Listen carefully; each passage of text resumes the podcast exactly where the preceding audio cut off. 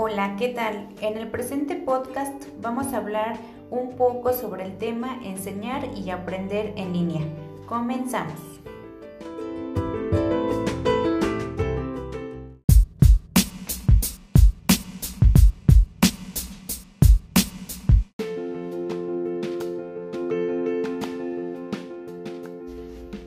Hoy en día, la educación en línea va en aumento, dejando atrás el modelo educativo tradicional.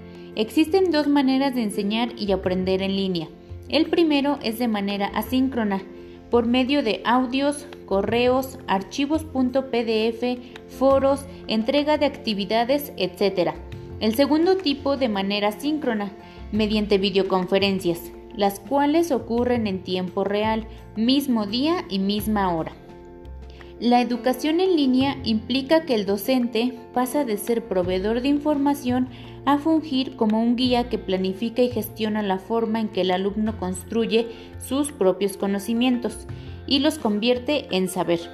Es aquí donde se debe aplicar la neuroeducación, donde el docente se da a la tarea de identificar que todos los alumnos aprenden de manera distinta y en momentos diferentes ya que nuestro cerebro es capaz de almacenar infinidad de información, pero la retención de ella depende de cómo nos la presentan. De manera general, aprendemos por asociación y vamos integrando la información según conocimientos previos.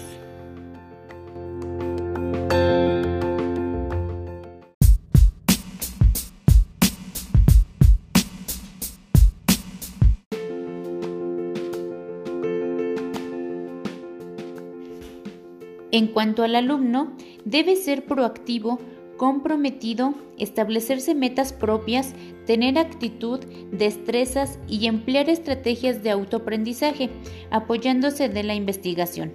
Dicha investigación debe de ser lo más eficiente posible, realizando las siguientes preguntas. ¿Dónde fue publicada la información? ¿Quién la publicó? ¿Qué y cuándo?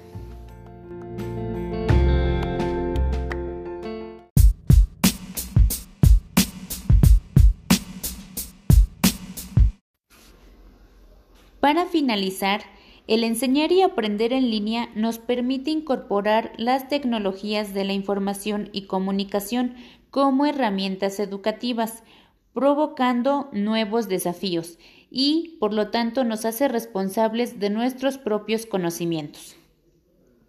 Mi nombre es Patricia García Hernández. Gracias.